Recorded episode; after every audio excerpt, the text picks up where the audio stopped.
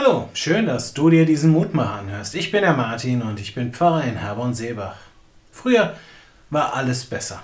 Immer wieder begegnet mir diese Aussage und ich komme langsam in ein Alter, in der ich mich auch selbst dabei erwische, von der guten alten Zeit zu träumen. Früher, als wir in der Grundschule waren, da waren wir nicht solche Rabauken. Früher, als ich noch klein war, da sind wir noch einfach rausgegangen und sind erst bei Sonnenuntergang nach Hause gekommen. Früher war alles besser oder eben auch nicht. Sicher, früher war alles oder zumindest vieles ganz anders. Besser war es deswegen noch lange nicht. Ich bin beispielsweise sehr froh, dass ich elektrisches Licht habe, fließendes Wasser und auch, dass ich nicht allmorgendlich mehrere Kilometer laufen muss, um zu meiner Arbeitsstelle zu kommen.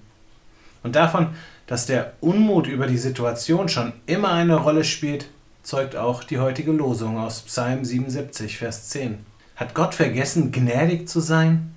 Hat er sein Erbarmen im Zorn verschlossen? Auch da ist jemand nicht wirklich glücklich über die Umstände, mit denen er umgehen muss. Das Leben ist bedrückend und anstrengend, die Zustände sind alles andere als rosig. Wer weiß, was genau den Psalmbeter am Ende dazu bewogen hat, diese Worte zu sprechen. Wir selbst hätten doch genügend Gründe. Pandemie und Krieg, Hass und Missgunst, Neid und Streit, Klimawandel und viele, viele andere Kleinigkeiten. Wirklich gnädig und barmherzig scheint Gott uns gegenüber zurzeit tatsächlich nicht zu sein. Doch Psalm 77 bleibt nicht im Trübsal stehen. Auch er blickt dann zurück. Nicht auf das, was früher angeblich besser war, sondern auf die Zeichen von Gottes Gnade und Barmherzigkeit. Auf all die Momente, in denen Gott gewirkt hat.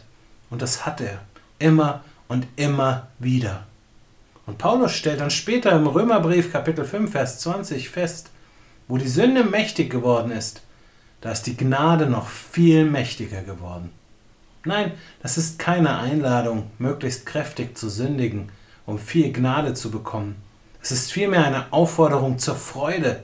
Denn in aller Verdrossenheit dürfen wir sicher sein, Gott wird auch uns seine Gnade offenbaren in unvorstellbarer Herrlichkeit.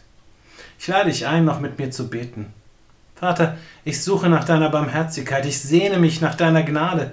Oft fühlt es sich aber so an, als ob du uns vergessen hast, als ob du uns allein gelassen hast.